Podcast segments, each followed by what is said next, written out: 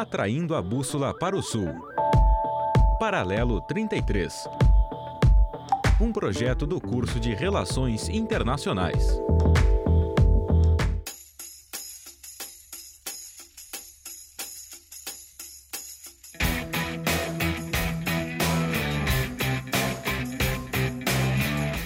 Tarde, pessoal. Está começando agora mais um Paralelo 33 aqui na Rádio Universidade 800 AM e na UniFM 107.9. Eu sou Laísa Siqueira e aqui comigo estão Igor Castelhano, Júlio Rodrigues e Thaís Araripe. Olá, pessoal. Aqui é o Igor Castelano. Nesse Paralelo 33 de hoje teremos uma discussão sobre as guerras proxy no sul global. Fiquem atentos porque a discussão vai ser bacana. Boa tarde, pessoal. Sou o Júlio Rodrigues. E hoje, nos quadros do programa, teremos um primeiro debate sobre guerras proxy e alguns exemplos uh, recentes sobre a guerra da Caxemira, por exemplo, do Iêmen. Teremos no quadro Griot um debate sobre o filme Vice, de 2018. E nos Sons Austrais, os grupos Musicana e Canan. Olá, pessoal. Aqui quem fala é a Thaís. E para iniciar o debate de hoje, a gente vai começar explicando o que é, então, uma guerra proxy. Bom, a guerra proxy é o que em bom português a gente chamaria de guerra por procuração. E é um conflito armado em que há relação de suporte, em maior ou menor grau, de um ator principal para um outro ator que atua por procuração, no qual o primeiro busca evitar a participação direta e a responsabilidade pela guerra. Então a gente vai discutir um pouco sobre isso eh, e as suas implicações. A forma como eh, esse grupo apoiador é, financia e patrocina esse grupo menor, geralmente pode ser por apoio de assessores armados, por financiamento ou, meio, ou por meio de tropas, é, inclusive é, no campo de batalha. É, isso pode ser ocorre tanto pelos estados, estados apoiando outros estados, ou estados apoiando grupos armados, grupos irregulares, alguns chamados inclusive de terroristas, é, para agirem por procuração é, em prol dos seus interesses. Bom, um outro aspecto que a gente vai debater no, no programa de hoje é que este tipo de guerra proxy ou guerra por procuração, o tema central para as sociedades envolvidas nesses conflitos é a responsabilidade dos estados que fazem essa procuração, que geralmente incentivam, financiam a eh, ação de grupos em determinados estados e depois não arcam com a responsabilidade da crise humanitária derivada daquela guerra que foi feita por procuração de outro estado. E é uma contradição política que merece destaque nas discussões em relações internacionais. E é por isso que na nossa primeira notícia nós vamos falar sobre a situação na região da Caxemira, encravada nos Himalaias, disputada por praticamente todos que estão por perto: Índia, Paquistão e China. Bom, para exemplificar, então, no dia 14 de fevereiro desse ano, ocorreu um ataque suicida que matou dezenas de agentes indianos nas proximidades da Caxemira. Esse ataque ele foi efetuado com um carro lotado de armamentos explosivos que foi jogado em direção a um ônibus das forças paramilitares indianas. Uh, a importância desse fato é que ele foi considerado o ataque mais grave do século nesse conflito. E a responsabilidade desse ataque foi atribuída a um grupo paramilitar islâmico que tem sua base no Paquistão. E desde o ataque em fevereiro, então, as tensões entre a Índia e o Paquistão aumentaram ainda mais. Bueno, essa discussão, é, esse exemplo específico da Caxemira, nos traz ao debate sobre guerra proxy e como essa guerra ela está numa fronteira muito fluida e também de difícil percepção entre a guerra interestatal, entre estados, e a guerra civil, a guerra dentro dos estados. E o que a gente percebe é que hoje a maior parte das análises que a gente tem é, sobre política internacional, sobre guerras nas relações internacionais, não consegue fazer claramente essa distinção. Então, muitas vezes chama a Guerra da Caxemira, por exemplo, de uma guerra intraestatal, ou outras guerras como guerra no Congo, guerra na Somália, e esquece o caráter interestatal desses conflitos. Só que é fundamentalmente importante a gente lembrar desse caráter interestatal, porque senão a gente não percebe as particularidades dessas guerras no que diz respeito à política internacional, os interesses dos estados envolvidos, o financiamento que eles dão a esses grupos armados e também muitas vezes como que eles é, é, atuam de forma é, escondida, digamos assim, para não ter os seus custos ou, ou pressões internacionais para que parem de, de, de, financiar esses conflitos. Esse tipo de conflito nos faz lembrar que, às vezes, os estados nas relações internacionais é, se utilizam desse subterfúgio justamente para evitar os custos e a pressão da opinião pública em relação às suas ações de guerra. O que eu gostaria de destacar nesses tipos de conflitos é que eles não estão uh, em outra lógica. Eles têm uma dificuldade de definição deles, porque a procuração não é clara, geralmente. Você não tem uma clareza sobre quem é o ator ou a grande potência que está por trás da, da definição de quem vai apoiar e qual é o suporte que vai dar, mas uh, não está fora da dinâmica de relações internacionais. Então, faz parte do, digamos, da prática comum dos estados, das grandes potências, uh, atuarem nesse tipo de, de, conflito, dando suporte por procuração, como é o nome que se dá para esse tipo de conflito, a grupos específicos. O, a grande dificuldade é, para analistas, perceber quem são os grupos que são apoiados, como esses grupos são apoiados, e quais são os interesses por trás do apoio desses grupos. Nós às vezes ficamos uh, normatizando as coisas. Ah, esse é um grupo terrorista. O interesse é terrorista. O interesse é uh, de uh, fazer uma ação de radicalismo islâmico, por exemplo. E sendo que, ao final das contas, ao apagar das luzes, a gente vê que, na realidade, aquelas ações tinham por objetivo instabilização política interna no Estado, a destruição de um grupo rival específico, por motivação e interesses muito claros de atores não ligados diretamente na, dentro daquele Estado, mas que são externos àquele Estado. Então, essa é a dificuldade de análise que nós temos de guerras proxy, por exemplo. E isto é um dificulta tanto a compreensão conceitual quanto a análise que a gente pode fazer.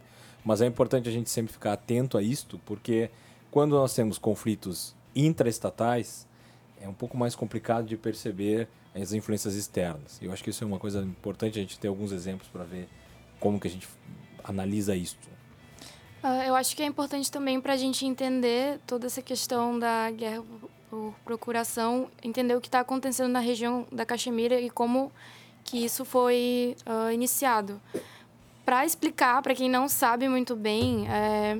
então, essa região era parte do, do Império Britânico, que durou por volta de 200 anos, e após a saída desse Império Britânico, ficou decidida a repartição da Índia colonial em dois estados separados religiosamente o Paquistão com maioria muçulmana e a Índia com maioria hindu. Uh, então, desde o início dessa repartição, é, você tem então diversos conflitos e derramamento de sangue que vem até hoje. Por isso é uma região tão conflituosa que vale a pena a gente entender hoje em dia por que está acontecendo essa guerra por, por, procuração e discutir também se ela já acontece e, enfim, como que a gente vai entender isso. Uh, desde então, ao curso de 70 anos, a região da Caxemira ela foi palco de três guerras. E hoje ela é massivamente ocupada por contingentes militares, juntamente com milícias e grupos terroristas que atuam na região. Além disso, a China, a Rússia e os Estados Unidos são partes interessadas na disputa pela influência regional uh, na Caxemira. Então, a República Islâmica do, do Paquistão tem sido historicamente próxima dos Estados Unidos e mais recentemente da China. E a Índia, hindu nacionalista, sempre se inclinou para amizade com a Rússia e uma vez travou uma breve guerra de fronteira com a China.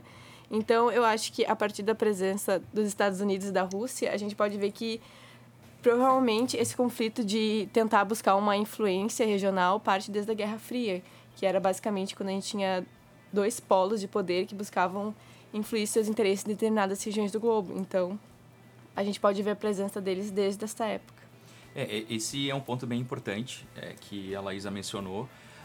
Termo guerra proxy ele se popularizou justamente no período da Guerra Fria, quando você tinha um congelamento da capacidade de embate entre as grandes potências, devido ao seu desenvolvimento de capacidades é, estratégicas. Depois a gente vai discutir um pouco sobre isso.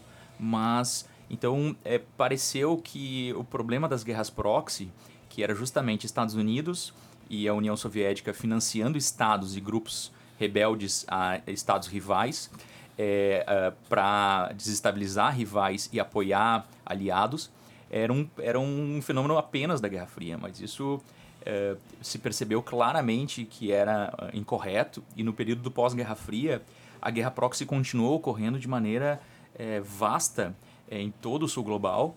E justamente isso nos mostra que as quantidades de guerra intraestatal, guerra civil que a gente vislumbra, sobretudo nos bancos de dados como é, do Peace Research Institute of Oslo, é, do CIPRE, do Correlates of War, que são bancos de dados importantes na área de relações internacionais, eles pecam em conseguir observar aquilo que o professor Júlio falou. Olha, é, afinal, quem é que está lutando, por quem que está sendo apoiado e quais interesses em jogo. Então, isso é muito importante para compreender guerra no sistema internacional contemporâneo, como que ocorre essa, esse tipo de guerra, essa guerra proxy, quem apoia, afinal de contas, e quais os interesses estão é, sendo colocados na mesa. Estados Unidos, Rússia, China, obviamente participam desse tipo de conflito, mas também potências regionais, como Arábia Saudita, como Irã, como é, Israel, é, como Índia, como Paquistão, também participam desse tipo de conflito, também é, se utilizam dessa prerrogativa para manter os seus interesses sendo realizados no sistema internacional. O que nos traz a ideia de que é aquela, aquela noção de que no período pós-Guerra Fria teríamos uma ordem liberal sem guerras e sem competição inter, interestatal, é tudo uma balela. Na realidade, essa competição existe e talvez não de forma tão explícita como ocorria anteriormente, principalmente antes da Segunda Guerra Mundial. A gente vai discutir um pouco isso mais em instantes. Bom, para fechar o debate, a gente vai chamar agora uh, o nosso quadro Sons Austrais, é, com a música Yam Safer Wadak, do grupo Musicana. Sons Austrais.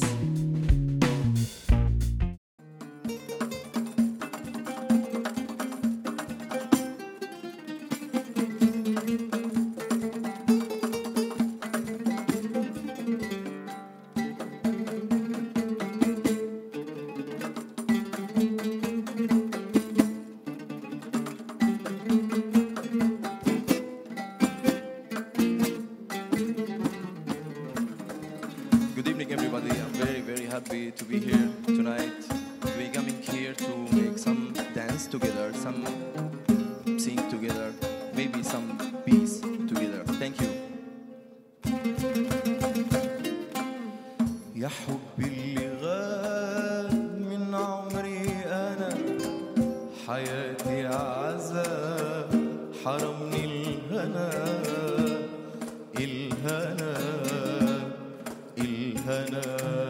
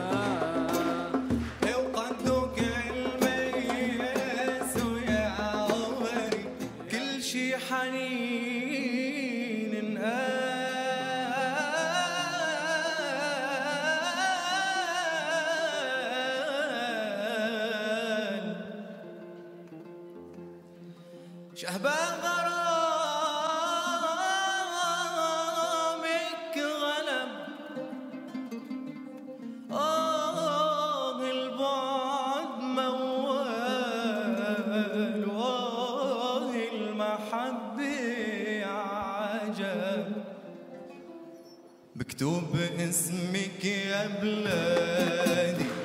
عالشمس الما بتغيب.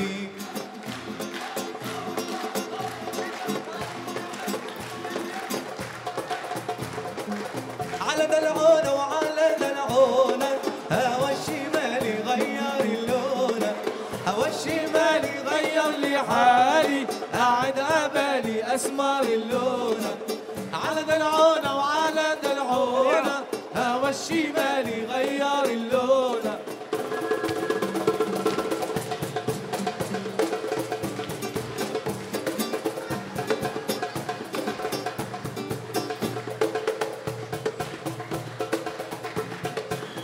Thank you. Thank you, thank you, thank you.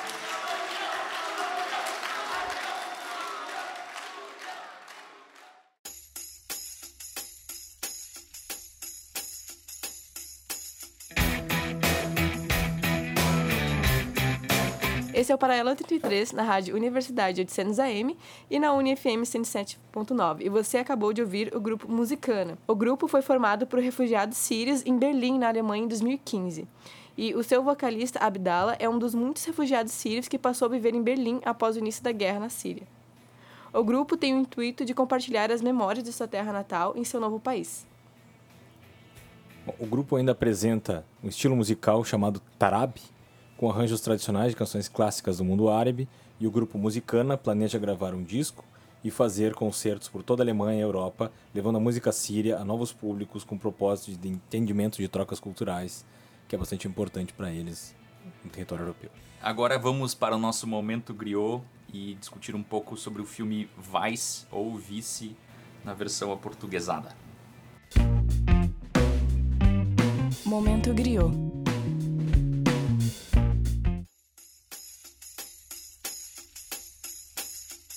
Então, o filme Vice ou Vice foi lançado em 2018 com a direção do Adam McKay.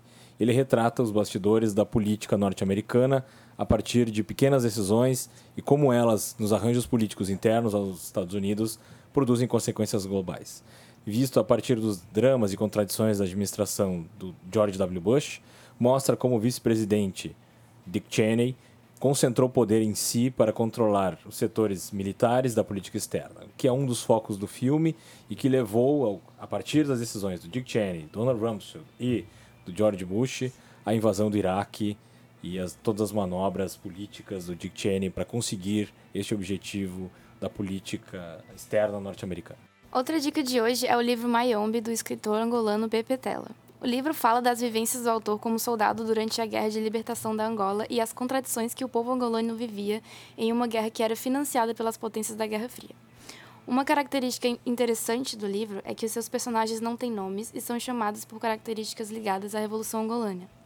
Em 2018, o livro foi parte das leituras obrigatórias para o vestibular da FUVEST. Uh, só queria fazer um adendo aqui. Eu li esse livro, ele é muito bom, realmente indico. Uh, ele tem toda essa característica da literatura portuguesa que a gente não valoriza hoje muito no Brasil, que eles compartilham nosso mesmo idioma e ainda assim a gente negligencia isso. Então acho que é importante, é, leiam, se tiverem tempo, eu realmente indico. E esse foi o Momento Griot de hoje. Então, agora a gente vai voltar para a nossa discussão sobre guerras proxy, que em português significa guerras por procuração. Então, outro conflito que também é nosso tópico é a guerra no Iêmen. A guerra no Iêmen é um conflito que, segundo as Nações Unidas, provocou a maior catástrofe humanitária no mundo, com cerca de mais de 10 mil mortos.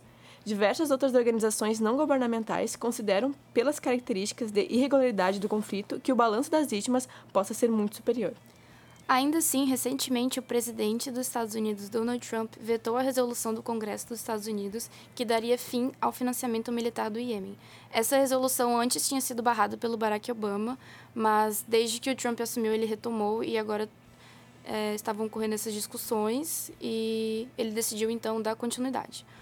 É, os Estados Unidos representam uma grande defesa nos interesses da aliada Arábia Saudita, que está em um dos frontes de guerra do Iêmen. É, a guerra do Iêmen é um outro exemplo de guerra proxy contemporânea, além da guerra na Síria, né, e envolve, sobretudo, rivalidades entre a Arábia Saudita, de um lado, é, e o Irã, de outro lado, apoiando também os rebeldes é, Houthis é, dentro do território iemenita. É, aqui também um exemplo interessante é, de guerra proxy e também nos abre um ensejo de discutir causas de guerra proxy. Né? Aqui nos mostra a ideia de que a guerra proxy, por que, que a guerra proxy, afinal de contas, ocorre na periferia do sistema internacional?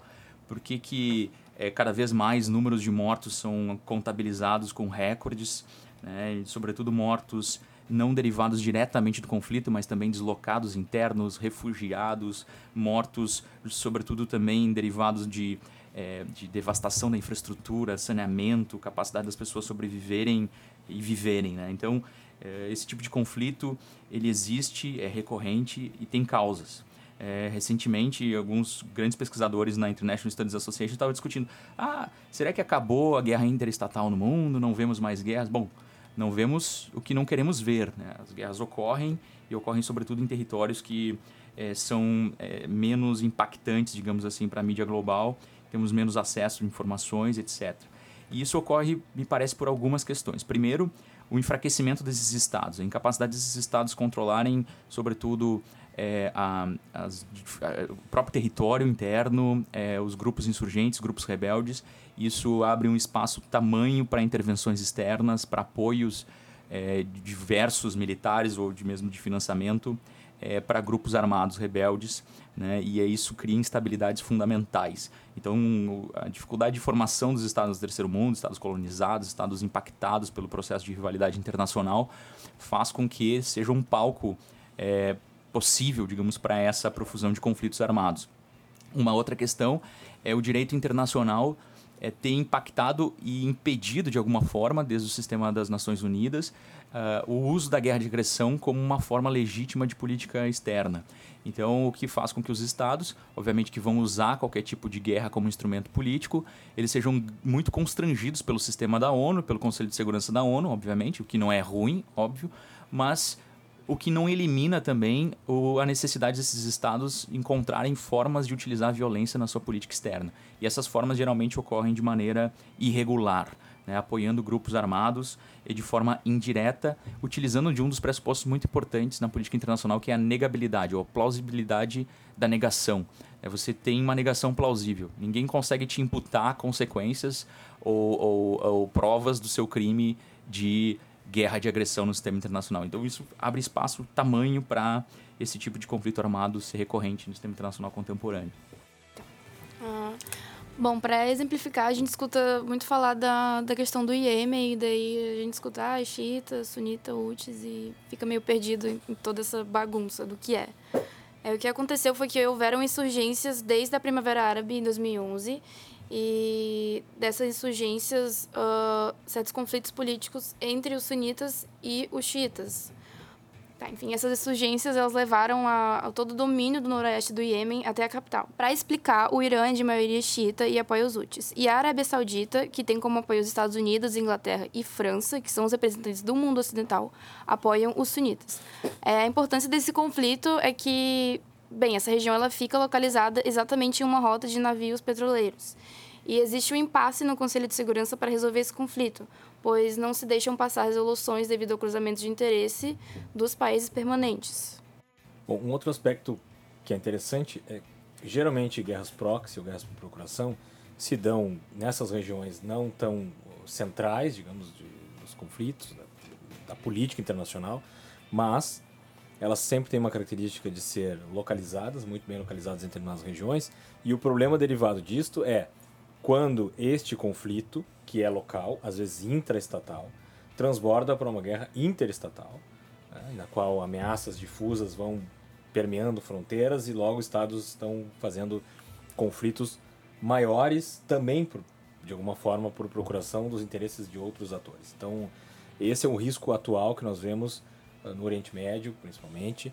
Na América Latina não tanto, porque na Venezuela nós não teríamos o outro lado tão nítido, digamos. O Brasil e Colômbia estão no mesmo lado do grande procurador uh, da história, que seria os Estados Unidos. Né? Então, Cuba não teria força de fazer localmente um conflito uh, na América Latina. Mas o caso recente, do deslocamento de, de força norte-americana para próximo do Oriente Médio, dá um respaldo para os atores ali poderem, se quiserem, se envolver em alguma, algum tipo de conflito local com, com o Irã. Até mesmo, isto transbordar para conflitos maiores. Então, essa negativa dos, dos pesquisadores uh, internacionais sobre ah, temos uma diminuição da guerra, temos uma diminuição da guerra, mas o aumento das guerras intraestatais de forma bastante nítida. E o grande problema é exatamente isso: temos zonas de tensões locais ao redor do mundo que possivelmente podem ser zonas de, de guerras uh, proxy, que envolvam financiamento de grandes potências, e isto depois transbordar para conflitos sistêmicos maiores, ou conflitos interestatais maiores. Uh, regiões uh, das Coreias, por exemplo, que há muito tempo foi teve apoio de um e de outro, mas não houve inicialmente um, um envolvimento direto, depois houve das potências maiores. O caso de Taiwan, por exemplo, os conflitos no Oriente Médio, Irã, Israel uh, envolvendo grupos específicos. Uh, já foi caso de conflitos no leste europeu, mas agora regiões do Mar Cáspio e do norte da Europa podem fazer esse mesmo tipo de, de sofrer o mesmo tipo de conflito. A América Latina até pouco tempo estava um pouco ausente disso. temos exemplos históricos, Guerra do Chaco e etc. Mas hoje as coisas estavam um pouco ausentes dessa dinâmica. E me parece que a Venezuela traz a dinâmica de, de, de conflito intraestatal para a nossa realidade de novo. Não sei o que, que os colegas pensam sobre, sobre o tema. Uh, eu acho que a questão de conflitos locais se tornarem maiores uh, depende muito, assim. Porque, por exemplo, as grandes potências, elas geralmente têm interesse nas áreas do sul global, e isso é nítido.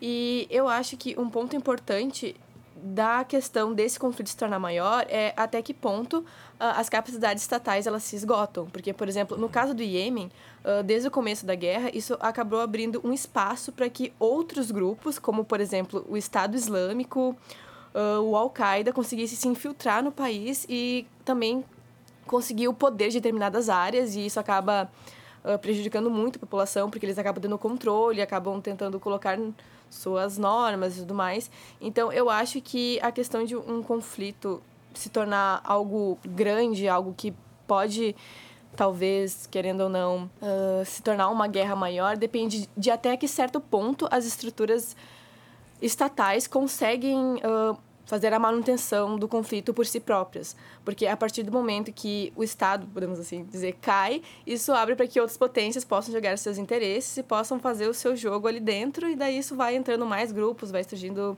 mais insurgências. Eu acho que depende bastante. Eu acho que na questão da Venezuela a gente pode ver que já tem uma pequena fragilidade, já que temos dois polos políticos que estão disputando o poder. Então eu acho que tudo depende de até que certo ponto esses polos políticos eles vão conseguir ou não fazer a manutenção do país, ou se um vai ascender, outro vai cair. Acho que tudo depende dos polos políticos e de até que certo ponto a população vai aceitar esses polos, ou até que ponto esses polos vão conseguir, de fato, conquistar o poder. Porque nós temos dois polos que estão cada um à sua maneira, ditando regras e tentando fazer valer interesses, ou tentando valer um, uma certa uma certa fisionomia de Estado. Então, isso já dá uma questão de fragilidade. Então, acho que depende muito, assim. Não, eu só queria é, completar a fala da Laísa no sentido uh, de que ela de que ela questiona como que as comunidades afetadas vão aceitar. Eu acho que isso é toda a base da guerra proxy, que essas comunidades afetadas elas acabam aceitando, porque você não tem essas potências estrangeiras definitivamente envolvidas no conflito, assim, fisicamente, com que elas possam ver. Normalmente, uh, se aproveitam das guerrilhas locais, uh, que já conhecem bem o local, que fazem parte de tudo isso.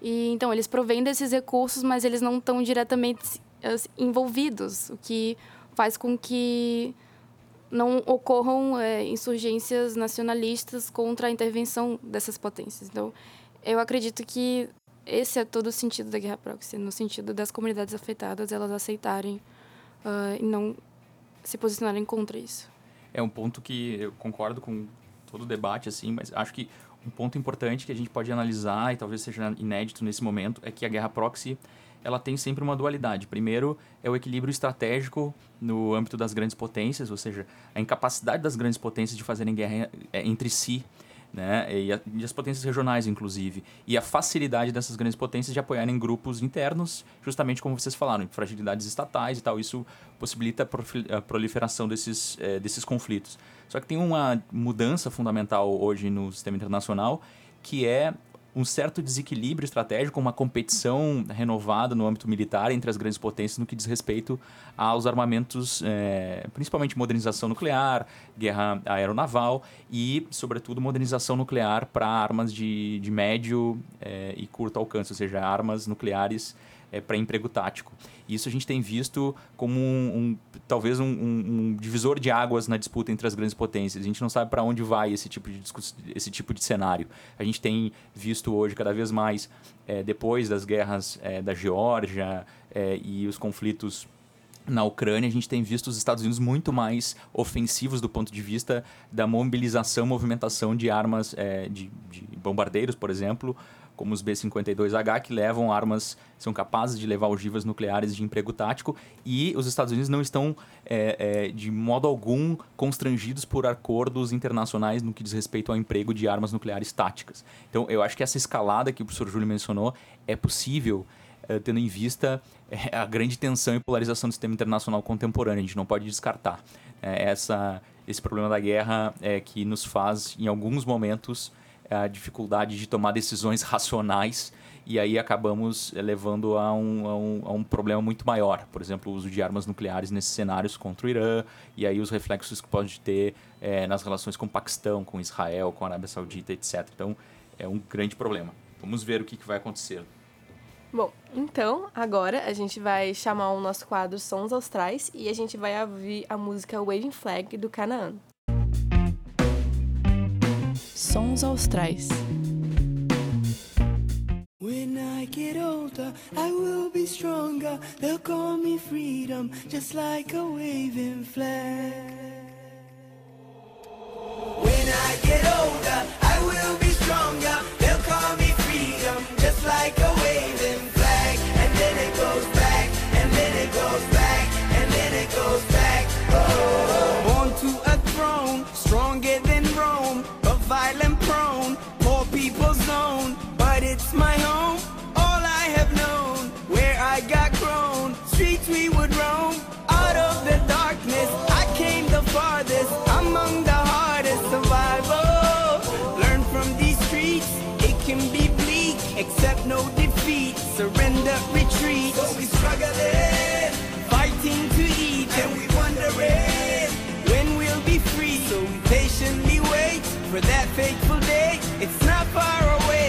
for now.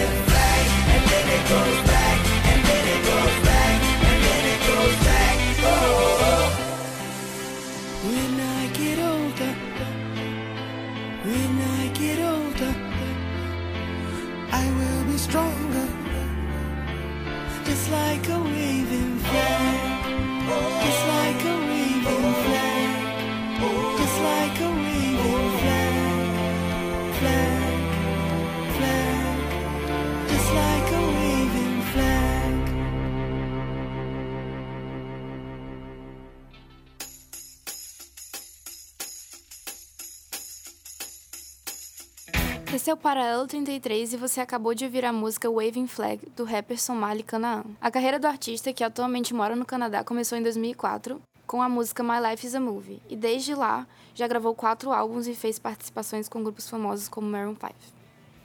No ano de 2010, o cantor usou a capital da Somália, Mogadishu, como inspiração para uma de suas composições mais famosas que você acabou de ouvir, Waving Flag.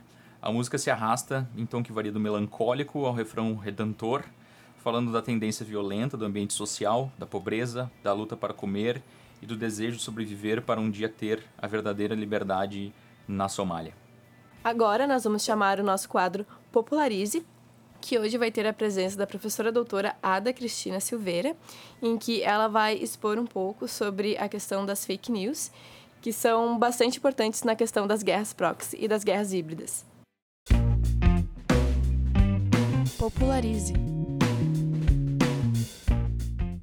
A nossa abordagem sobre a questão das notícias falsas, chamadas fake news, leva em consideração uh, vários aspectos. A denominação notícia falsa ou fake news, ela pretende uh, apontar para um fenômeno que questiona uma atividade vinculada ao jornalismo.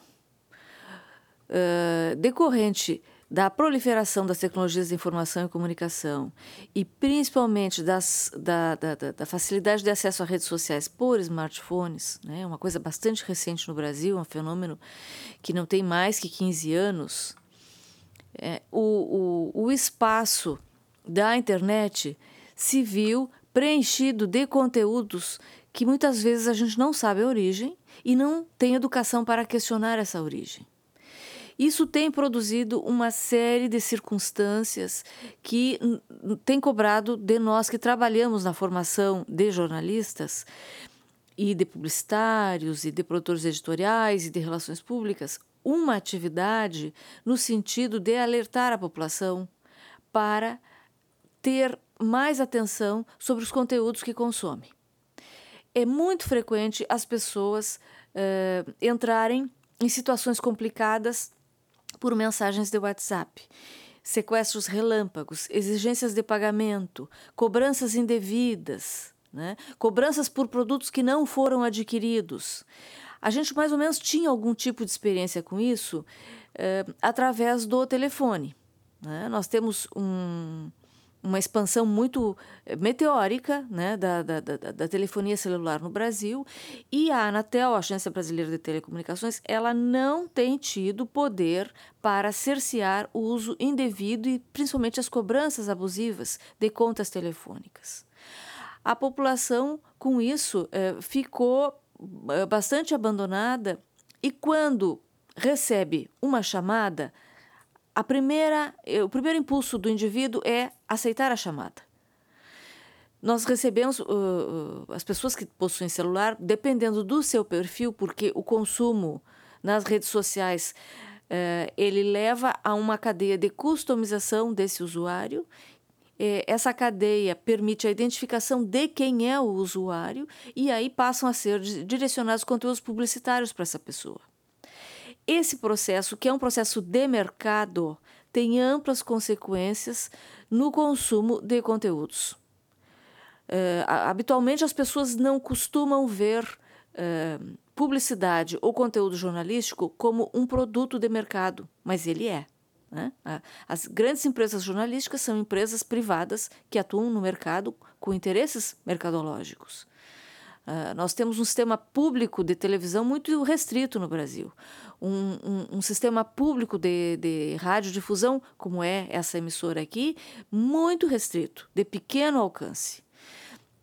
O, a, a, a nossa educação para a cultura midiática, ela provém muito dessas práticas mercadológicas. E as pessoas, de uma maneira geral, buscam um, um, pequeno interesse, uma pequena vantagem e acabam acreditando em informações de proveniência duvidosa. Quando isso acaba afetando as práticas jornalísticas, sejam elas, de, elas uh, uh, produzidas por profissionais ou por gente semi-profissional, né? ou até mesmo por leigos, porque nós temos hoje uma prática muito grande de blogueiros, de pessoas né, que têm interesse em comentar coisas, em dizer coisas, em postar suas opiniões, mas que muitas vezes não têm preparo profissional ou não estão num ambiente profissional. Uh, o que tem ocorrido é uma proliferação muito grande de informação que, quando se vai buscar o fundamento, a sua proveniência, essa informação às vezes cai em descrédito. Mas muitas vezes o dano já está produzido. Então, a isso tem se chamado notícia falsa. Né?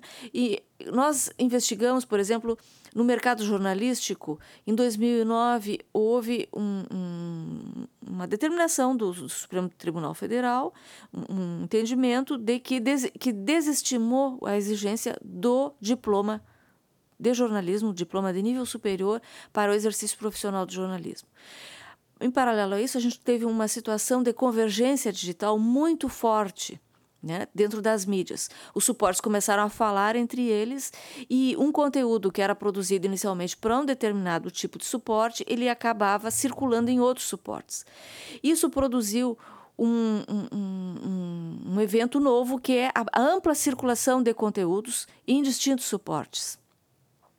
Paralelo às características de redução do mercado profissional e da entrada de leigos na produção de conteúdos, nós temos essa realidade hoje de uma ampla produção de informação e que muitas vezes eh, possui uma procedência questionável.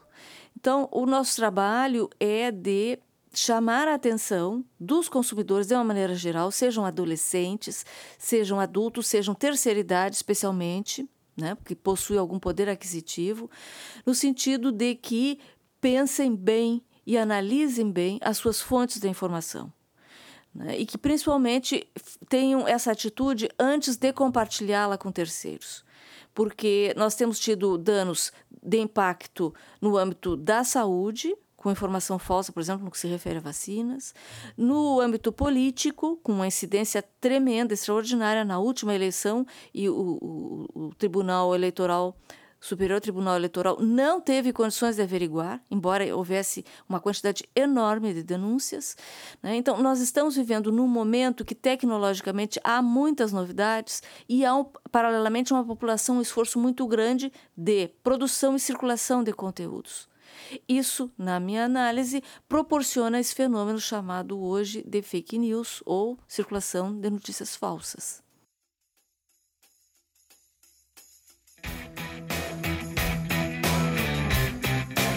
Você acabou de ouvir o quadro Popularize aqui no Paralelo 33. E bom, o programa de hoje já está chegando ao final. Mas antes, a gente gostaria de lembrar a vocês para nos acompanharem nas nossas redes sociais. Vocês podem acessá-las através do facebook.com/paralelo33, tudo inscrito, sem números, que lá vão estar as nossas outras redes para vocês acessarem.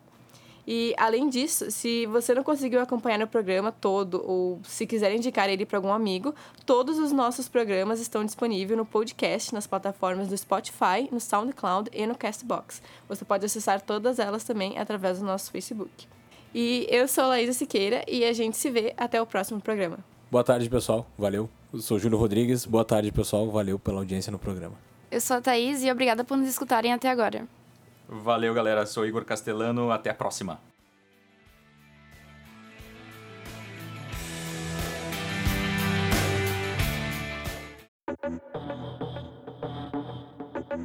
Atraindo a bússola para o sul. Paralelo 33. Um projeto do curso de Relações Internacionais.